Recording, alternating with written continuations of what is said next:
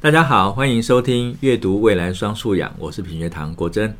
今天呢，我们邀请的特别来宾呢，是一所在台北市许多家长跟老师都非常关注的一所实验学校，就是方和实验中学的校长黄婉如校长。大家好，是，是呃，婉如校长哦，他本身过去的学习经验呢，都是在音乐领域里面。嗯那尤其在钢琴上面呢，黄校长其实花了非常大的心力哦，从小就是一路联名毕业哦。所以我这边想请问校长说，从您的背景开始，就是学习音乐的您，当时对于成为一校之长啊，听起来就是一个非常重责大任的一种身份哦，有什么愿景跟想象？好，很多人都对我学习音乐的背景，然后最后走上行政这条路，就觉得非常的好奇。其实。学音乐是我认识这个世界的一个媒介，好，它是我喜欢的一个方式。可是，在学习的过程当中，呃，其实我更多的得到的那种学习的乐趣，其实是来自于学学科上、学业上的学习。对，那所以刚刚国珍老师有提到，我一路上都勉励自己要维持第一。好，那个那个第一，其实不是在音乐上，其实大部分时候是在我在学科上的那种自我挑战。那我很享受在那个学学科的学习，在过程当中，其实我很长的时间都担任班级的班长，所以我目前我各个阶段的同学都给我一个称号，叫做“永远的班长。” 我会讲这这部分，是因为虽然我学音乐，可是我很喜欢跟人相处，我很喜欢处理行政事务，我很喜欢做助人的事情，我很喜欢看到一个团队因为我的一点付出，然后这个团队变得更好。那加上我很喜欢学术钻研的这个这个历程，所以最后其实呃，当我师大音乐系毕业完之后，我到学校去教书的时候，我试图的要去找到音乐这件事情如何跟孩子的生命的成长能够做更深刻的一个连接。除了能够透透过音乐，我也想告诉他们，其实音乐是可以跟很多学科知识连接的。所以我后来我自己念研究所的时候，我又回到师大，然后我选择的是音乐学这件事情，就是因为我想要去探究音乐跟其他学科知识，特别是社会学的关联。所以我后来因为音乐的背景训练的那个背景哈，那让我最后在呃硕士的阶段当中，我选择的是呃去探讨台湾长民生活当中我们常常听到的一种声响，就是北管。电陶，刚刚从学校过来的时候，今天不晓得是什么大日子，哇，就有那个那个锣鼓阵、嗯，鼓吹的那个声音。其实那个声音啊，从我很小的时候就出现在我的童年记忆当中，因为我呃我的阿公阿嬷是北港。在朝天宫后面，所以当我呃后来走到了学术研究的这个领域，虽然也还在音乐这个范畴，可是因为我想要去探究音乐跟其他学科知识的连接，特别是跟这个土地的连接。嘿，我我觉得那是我我一直在我心里面一直在发出的那个声音。那所以当我后来我我我自己去透过这样的一个。一个传统艺术的探究的时候，因为我必须要去走访很多很多的地方，嗯、要去呃做很多的田野调查。我甚至把台湾这除了东岸以外西半部，包含金门都跑过了。嗯、我做了呃长达两年半的一个田野调查，去调查。到底这个北管鼓吹正头的音乐，它是如何在台湾呃人民的信仰啦、生活啦，好，或者是曾经在历史的发展过程当中产生了什么样的一个一个影响力？那当我去探讨这件事情的时候，它的重点并不在于说我到底能够为这个文化保存多少的一个一个一个现象，因为毕竟时代在改变。可是在这过程当中，我感受到的是这个音乐文化现象跟这个土地好的发生过的历史，还有所有人民的好这样的一个一个生活的一个关联，我觉得这个东西似乎才是我们教育现场应该要带给孩子的那种启启发，而不是就是知识。所以从我呃研究所自己的感悟到后来，因为我一路上都在行政工作，好，刚刚有跟国珍老师有提到，我从担任教职扣掉我留职停薪去念研究所，到校的第一天就到校第一天就是就是担任行政工作。那其实这东西都是跟我的学习背景有相关的。呃，刚刚老老师希望我去提到说，那学习音乐跟我成为校长之间，我当时候是有什么样的想法？嗯，就我很希望孩子能够感受到那个学习的过程当中带给他们什么样的意义跟乐趣。嗯，我希望他们不要再像我们那一代的时候，那时候我我仔细的回想，除了那个考试带给我的成就感，哈，确实是我们那个年代哦驱驱动我们学习的一个很重要的一个一个力量之外，其实我很享受在某些学科，像地理。像呃国文，好，这是我最喜欢的两门学科。那我我很享受在那个探究的历程，很享受在那种从不懂到懂，然后或者是把很多。原本看起来好像很很冗长、很多、很庞杂，然后不知道怎么样呃统整的概念，透过自己的思考，透过呃一些工具的运用，然后把它汇整成一个比较清楚简洁的这样的一个思考脉络的时候，嗯、我觉得那过程是非常过瘾的，嗯、就是觉得说哇，原来如此，那那那种心里面的那种欢呼声，会让我觉得那才是学习最最能够支持我走长远的。那我很希望我的学生其实是可以有这样的体会，而虽然考试是在我们这样的一个升学体制下无可避免，可是希望他们能够保有这种对于学习的正正确的认知，还有他们能够感受到那个对他们的启发，还产生的那个热情跟那个乐趣。所以从我开始教书，虽然我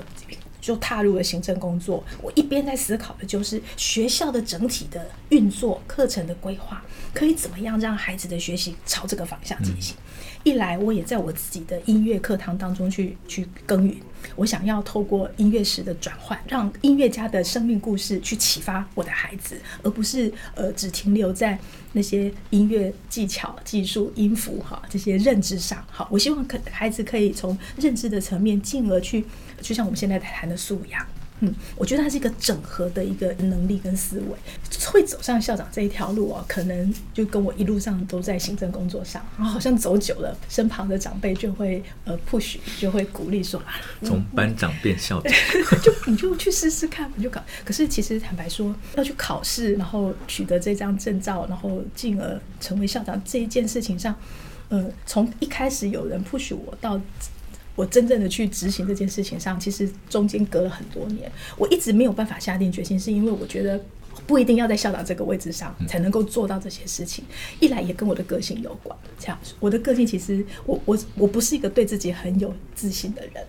我觉得那跟我从小到大一直想要追求一种表现，好，就是你希望自己永远都在那个第一名啊，或者是那种人家都很肯定的那个位置上，那种自我的要求，在就是那种。我们成长的过程当中，考试都要求有标准答案，然后呢，你你又告诉自己说，哎呀，到底。如如果在没有标准答案的情况之下，哈，尤其是那种开放性的问题的时候，你就很担心你你讲出来的、你写出来的那个不是最好的，你你就会很犹豫，就会非常的纠结。那因为我的个性是，当我没有把握呈现出来是最完美、最好的那个状况的时候，我就宁可选择我退一步，好我不要让自己暴露在那么高 高压的一个环境，那我可能才保有一点空间去做自己的思考跟归纳。就像我刚刚跟国珍老师分享的，我是个琴房型的学生。我喜欢享受在琴房里面那种自我追求、自我挑战的那个历程啊！可是，一旦要把我推到舞台上啊，就觉得自己赤裸裸的，然后被看到，然后如果不是最极致的表现，我就会觉得哇，非常的扼腕。那所以我，我就是不断的在这种心理的纠结当中，一一直没有跨出校长这一步。那在一百零四年的时候，那一年刚好又有一个机缘，有那个校长主训的考试。啊，果然身边有很多 长辈在鼓励。可是那时候我，我我碰到了一个状况，就是我刚成为一个妈妈，对，所以我小孩很小，所以那时候其实对我很大的一个挣扎，就是我那时候小孩才刚出生，对，所以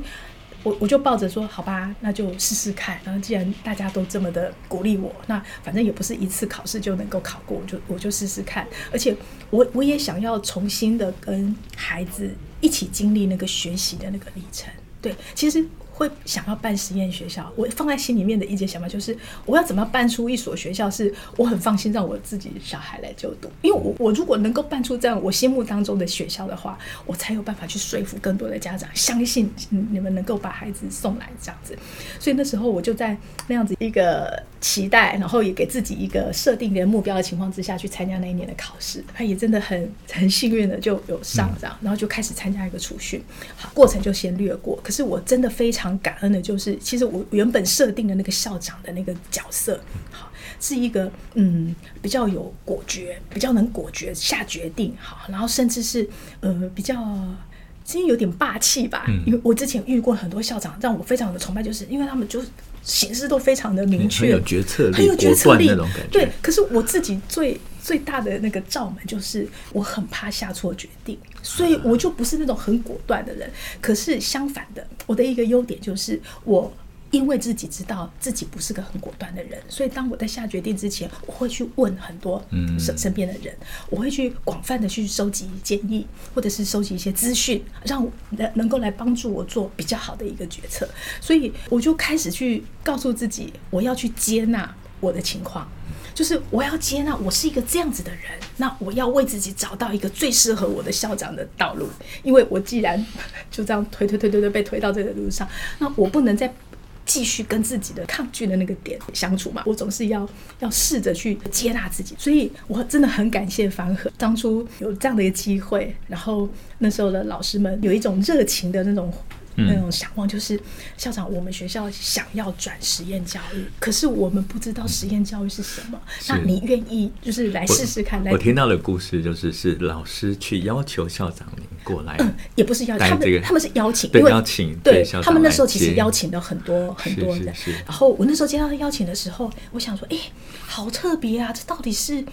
一所什么样的学校？为什么老师是主动想要？是是，嗯，我其实我是被这样的热情给感动的，因为实验教育三法是一百零三年年底出来的嘛，所以当我在准备，在我一百零四年准备校长考试的时候，实验教育三法其实是个很火红的一个题目。前辈告诉我说，你一定要看看一下那个最新的那个教育法规。那我有去研读，我也大概知道实验教育它可以排除什么样的一个限制，然后有的，可是。那那就是法条，你你有办法具体的跟实际的状况，因为加上那个那个时候也还没有很多很多的例子可以看的时候，我那时候只是告诉方和的老师说，我愿意试试看，嗯，然后我那时候呢做的事情就是把方和过去曾经有的一些呃办学的特色跟他们的基础去做盘点，然后规划出哎方和接下来可以走的一些一些方向跟道路。那时候我就告诉自己，就算。就算实验教育这条路没有走成功，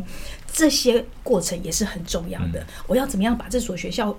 过往曾经有的一些很棒的一个办学特色，还有这个学校现有的一个基础，哈，再继续的发扬光大。然后呢，当时候开始，呃，因为是要开始推一零八课纲，所以那一年在准备考试的时候，我也研读了很多跟课纲跟素养相关的一个，特别我去看了一些芬兰教育的报道，所以我对那种心目当中那种高品质的那个教育，其实有个向往。然后我告诉自己，好好实验教育，我们还需要花时间去理清。可是。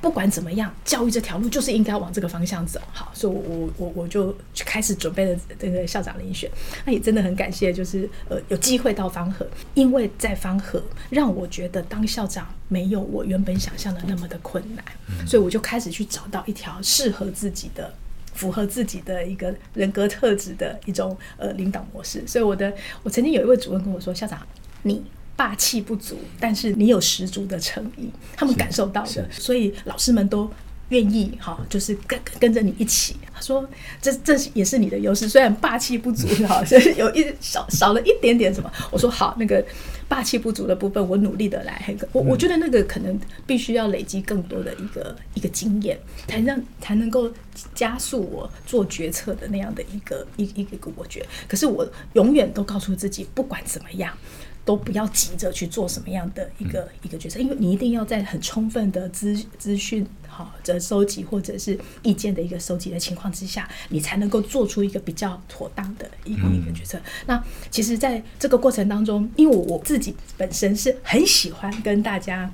我刚紧很喜欢把大家扣在一起的。从我以前担任主任的时候，我那时候有告诉自己，就是主任的工作呢，就是要把大家扣在一起的角色，就是你怎么样去凝聚学校老师的共识。那凝聚学校老师共识最大的一个点，就是我们可能对很多事情的看法是不一致的，可是我们只要把它拉回，什么事情对学生是最好的。好，只要当大家意见都很分歧的时候，哎，你你抛出一个问题，那到底我们这个活动，我们这个计划，到底做什么样的安排，对孩子是好的？好，那可能是呃排除一些安全上的顾虑，好，或者是让他们的学习能够更前进，或者是呃让他们的各种经验值能够累积得更丰富。只要是对孩子好的，我们朝这个方向去，那所有纷杂的意见其实就很容易做一个集中跟整合。所以我喜欢做这样的事情，然后我也不惜去花比较多的时间去做这件事情。我觉得这个。这个过程比最后的结果是来的重要的，嗯，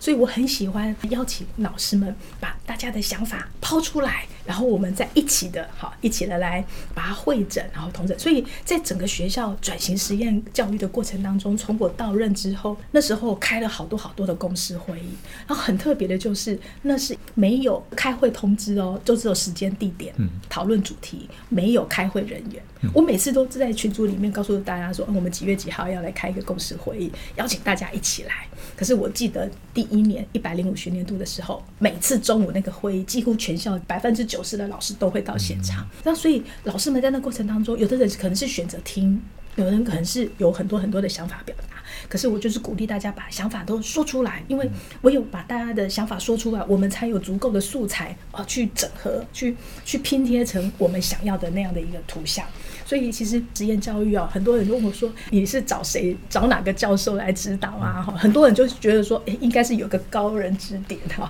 我说其实没有，这过程当中其实就是把老师们的一个想法给凝聚在一起。所以其实这个学校的老师是有想法、有动能的，而且因为方和长时间我们陪伴了很多在学习上是比较弱势的孩子，所以老师们其实。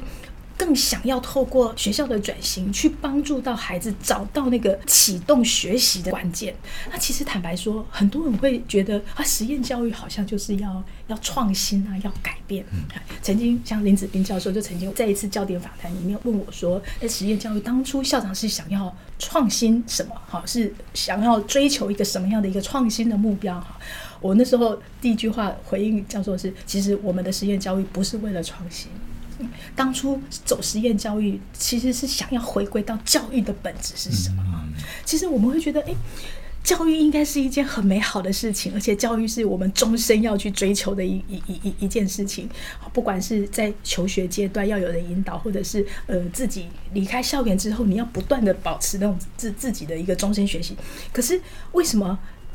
教育改革这么多年，大家还是有很多很多的抱怨呢。那就是可能是因为考试啦，因为也有竞争的形式压力，然后导致于学生的那个主动学习的那个动机不见了，薄弱了，成为那个无动力时代。所以我，我们想要解决的就是有没有可能透过一个整体学校的一个改变，那个学校的改变不不可能只有课程改变，它连老师的引导的方式、整个学校的氛围，甚至学校的整个的行政组织一起来设计，然后你才有办法去形塑成一个全体全面的这种文化。我觉得一定要是让整体的东西，而不是一个部分性的课堂尝试。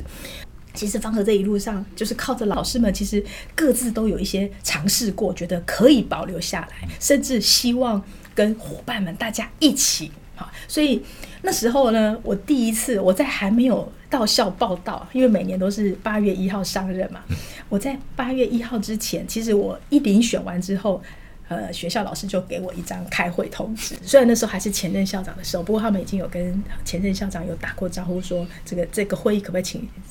新校长，好的，那个会议就是教育局要正式的跟全台北市的学校宣布实验教育要鼓励推动的那个会议。那从那个会议开始，然后接下来七月份那个选出了呃新的教师会的一群理理监事，然后大家跟我约时间说，校长校长，我们约一起来谈谈，我看看学校接下来的。那时候我真的感受到一个嗯。那种热情的那种力量，所以我就跟他们约在校外。然后我们那天下午，那天从早上谈到下午五个小时哦，嗯、我们就找出了探索、服务、生涯这三个大概念。那我一找到这三个大概念哦，其实是在老师们的高度共识之下形成的。因为我就邀请他们说：“你们可不可以说说看，你们呃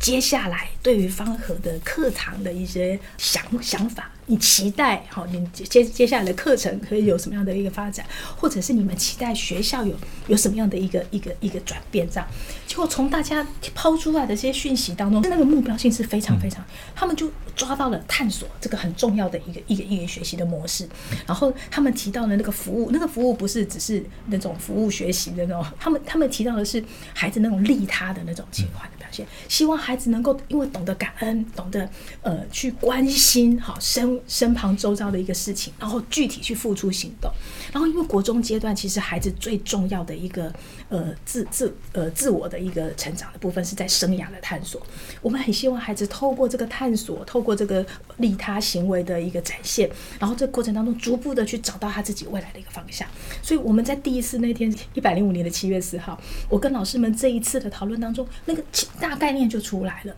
那老师们想到说，他们想要继续保有方和一二十年来呃。带着孩子去参加那个探索体验活动，去绳索场，带啊，或者是带着孩子去骑单车啦、爬大山。山嗯、他们希望这些东西都能够保留，因为他们看到在这些活动当中，孩子展现出来的那种学习的渴望，还有那种互助的那种团队的力量。嗯、然后，可是他们进一步在思考，就是这些活动结束之后，怎么样把那个影响力能够延伸延长？就是他们能够带着这个在户外哈，在山野里面的那些体验。把它转换延伸到学习当中，所以他们想要去找这个学习迁移的脉络，他们想要去思考这些活动怎么跟学科知识连接，然后让他们可以在学科的学习上可以提升他们的动机。这个是方和的老师当初想要转型实验教育的初心。他们真的不是为了要创新、要改变什么，他们只是想要帮那些学习动机薄弱的孩子。就是拉起来，然后呢，希望他们可以找到更多的自信信心，因为呃，在转方和转型之前的孩子，其实普遍我觉得自信心是比较不足的，所以老师们最在意的就是怎么样帮助他们每个人找到适合自己的路哈，然后去。因为适合自己，所以那个自信心才有机会可以可以拉起来。那我们就在这个起心动念上去找。那因为大家很清楚的告诉我说，他们想要延续那个探索体验教育的背景，那个刚好是我大概在民国八十九年，我念完研究所回到学校。当时候，我的校长呃张勋成校长，他邀请了外展教育，那时候还不叫外展，那时候是那个呃 P.E 或者是 P.A 好探索体验呃团队。好，那时候呢，台北市要推动那个新教育，嗯，所以呢，我们就办了一场种子研习，我们邀请了台北市各个学校的老师，然后大家一起来学习，好来体验探索体验教育的那个体验式教学，体验式教学。对，那。我我很荣幸的是那一年，因为我研究所念完了，回到学校，哇，充满了那种教学的热情。然后呢，我我我就去参加那个研习，然后我从那种探索体验的活动当中，哦，我真的是觉得叹为观止。我就我我真的觉得说啊，这是我想要的。所以所以我后来啊，就把那在那个研习当中学到的很多的小小游戏、小方法，就带到我的那个音乐课程里面去教。嗯、我就发现孩子眼睛是亮的，因为从体验，然后那那个过程当中，其实孩子们那个。学习怎么互动，然后怎么解决问题，然后最重要的是回头过来，我我们用那种后设的立场再去看我们反思，因为这个探索体验教育非常完整的四个阶段的那种历历程，特别是那个反思的东西，让我觉得其实这样的一个教育模式是非常非常适合在学校推动的。那后后来探索体验教育呢，进到校园当中，其实最直接可以应用的是综合领域。在综合领域的辅导活动，或者是童军、好家政这样的一个活动当中，其实最广为被运用。那那那时候，呃，方可的老师抛出这样的讯息的时候，我就去寻找那个谢志摩教授，嗯，然后才知道说，哦，因为志摩教授看到我们的那个计划的那个初稿的时候，他说，探索式学习在美国已经变成一所一种学校的经营政经营策略了。好，还现在叫做 ELS 探索式学习学校，鼓励我去找那个。当时候已经是外展教育基金会的廖炳煌执行长来协助我。那当廖炳煌老师刚好就是在民国八十九年那时候带领我进入到这个领域的那位恩人，然后我就从头到尾绕了一圈之后，发现哇，那个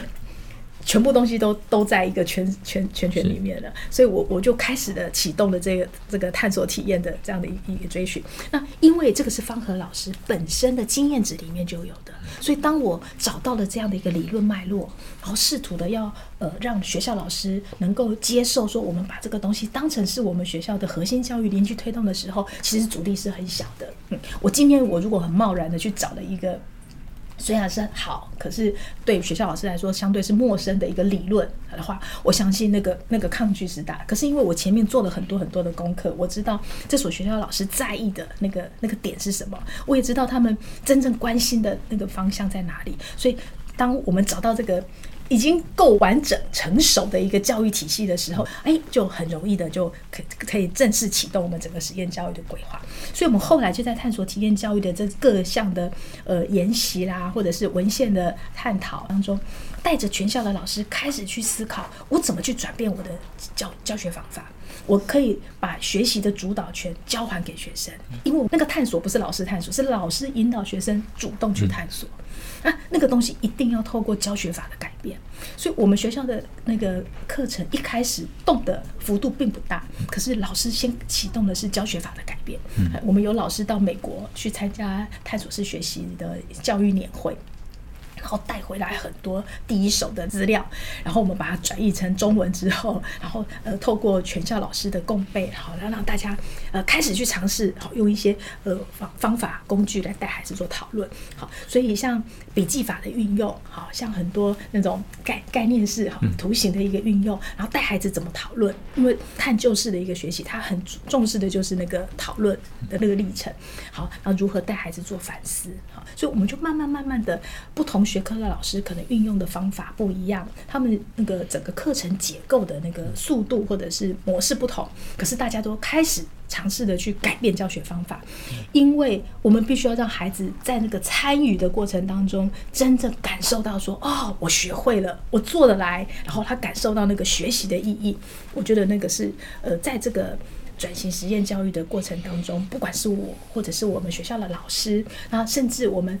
启动了学校的家长跟孩子对于学习这件事情的看法，所以我们学校的学生哦，如果外面的人好，或者是有时候记者来采访啦，或者是我们透过问卷去问他们的一些意见，或者是有一些家长然后询问我们一些校友啦或学生，哎，你们觉得在方和最需要具备什么样的好，就是要做什么样的准备？他们很直觉的表达一句话，就是哦，在方和很吃自律负责。自律负责是什么呢？自律负责是我们学生图像的第一条，嗯，学生。自律负责是我们从小孩子从学生一入学，甚至在入学前，在说明会的时候，我们就不断的告诉告诉孩子，告诉家长，其实我们希望能够培养孩子那个自律负责的态度。那个这这个东西是所有启动他们学习的一个最重要的一个一个根源。那因为在方和啊，老师给了很多的时间跟空间，然后引导孩子去主动的去探究，那个那个不容易，因为很多孩子从小就已经习惯被喂养。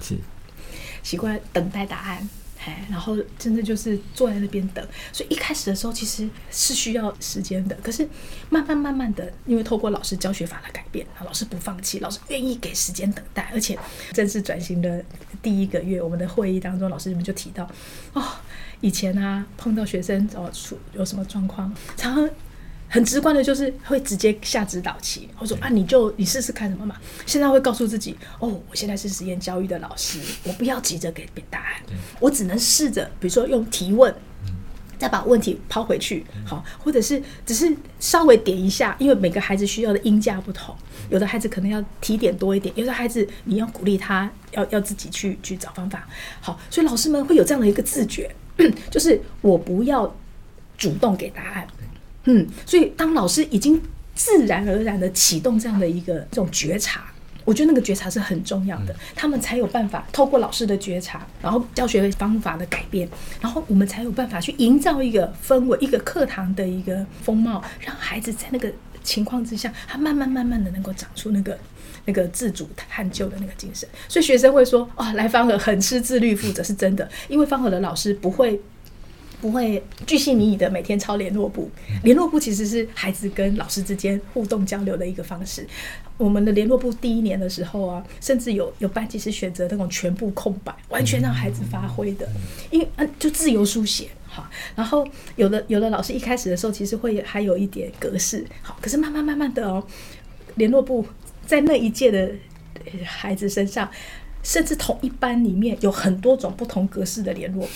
有的孩子真的是需要一个一个框框或者是一个引导，有的孩子你真的什么都不需要给他，你就给他一本空白的联络簿，然后鼓励他，你可以做任何的表达跟整理这样。所以，我们光是要跟家长沟通联络簿这件事情，其实也做了蛮就是蛮长时间的一个磨合，因为家长很不放心，因为不知道孩子到底。该做什么？然后常常问说：“那到底我们家长要做什么？因为我看不到联络部的那个作业，我我到底要盯他什么？”然后我们很多作业都是在云端系统完成，在课堂当中完成，因为他必须在课堂当中跟同学合作完成啊。我们希望保留更多的时间，让孩子回去之后是做自主学习。所以其实我们给的作业不多，都只是必要的一些练习。那所以一开始的时候，家长可能从小学阶段都很习惯，老师就交代得很清楚。然后呢，啊，每天要帮他检查几张考卷啊。一开始家长是非常不能习惯的，就觉得说这这考试也太少了吧，这作业也太少吧，什么都不知道。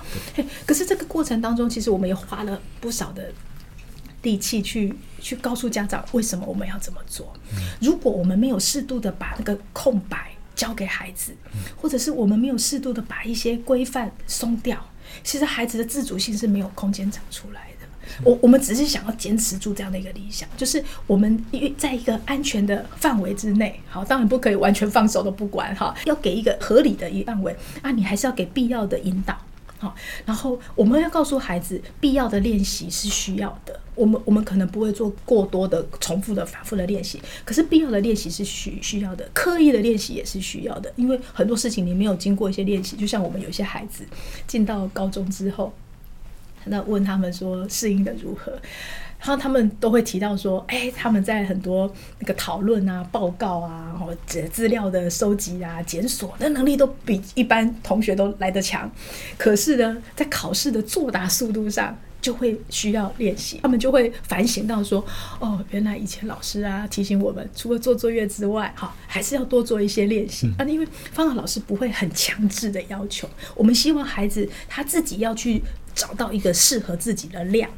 老师会给一个范围，然后去鼓励你。那不同的不同的学生可能给的东西会不太一样。那如果能力强的孩子，他愿意主动去找老师，老师就会再给更多的的补充资料。所以我们希望孩子是有这样子的一个一个态度，好，很清楚的知道自己的学习的节奏，然后他他感受到他自己的学习需要什么，他会去求援。去请老师来帮忙，我觉得是我们希望在国中三年给孩子一个很好的这样的一个学习的一个模式的建构。是哇，呃，我我今今天非常有幸哈，在有限的时间里面能够跟校长聊很多，而且尤其是能够聆听校长在谈办学过程的一些啊思考，而且对未来愿景的规划哈。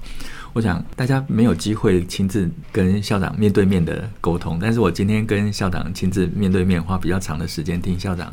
在谈理念。我其实整个过程都一直看到校长眼睛发出的光芒，跟整个人展现出来的热力。虽然今天还是有点冷哦，但我在整个过程里面，我自己都不自觉的就开始温暖跟冒汗了，都觉得那种有点热血澎湃的感觉哦。那我想，的确在。校长今天的分享里面呢，我们看到了实验教学跟过去我们所熟悉的呃传统的教学的系统里面有很多从思考上面跟课程规划上面的差别。嗯，那其实也是因为我们对于学生的表现，对于学生图像上有另外一番更贴近真实生活跟希望能够跟未来接轨的期待，所以我们所有的调整其实是为了。帮助孩子，让他在未来的生活里面能够让自己的能力给展开来，能够让他们在自己的生命中发光哦。那以上呢就是我们今天的分享。如果观众喜欢我们的内容，欢迎订阅、给五星好评，并且分享。我们今天再一次谢谢永远的校长黄校长，是，谢谢郭老师。那我们下次再聊喽。好，没问题，谢谢，拜拜。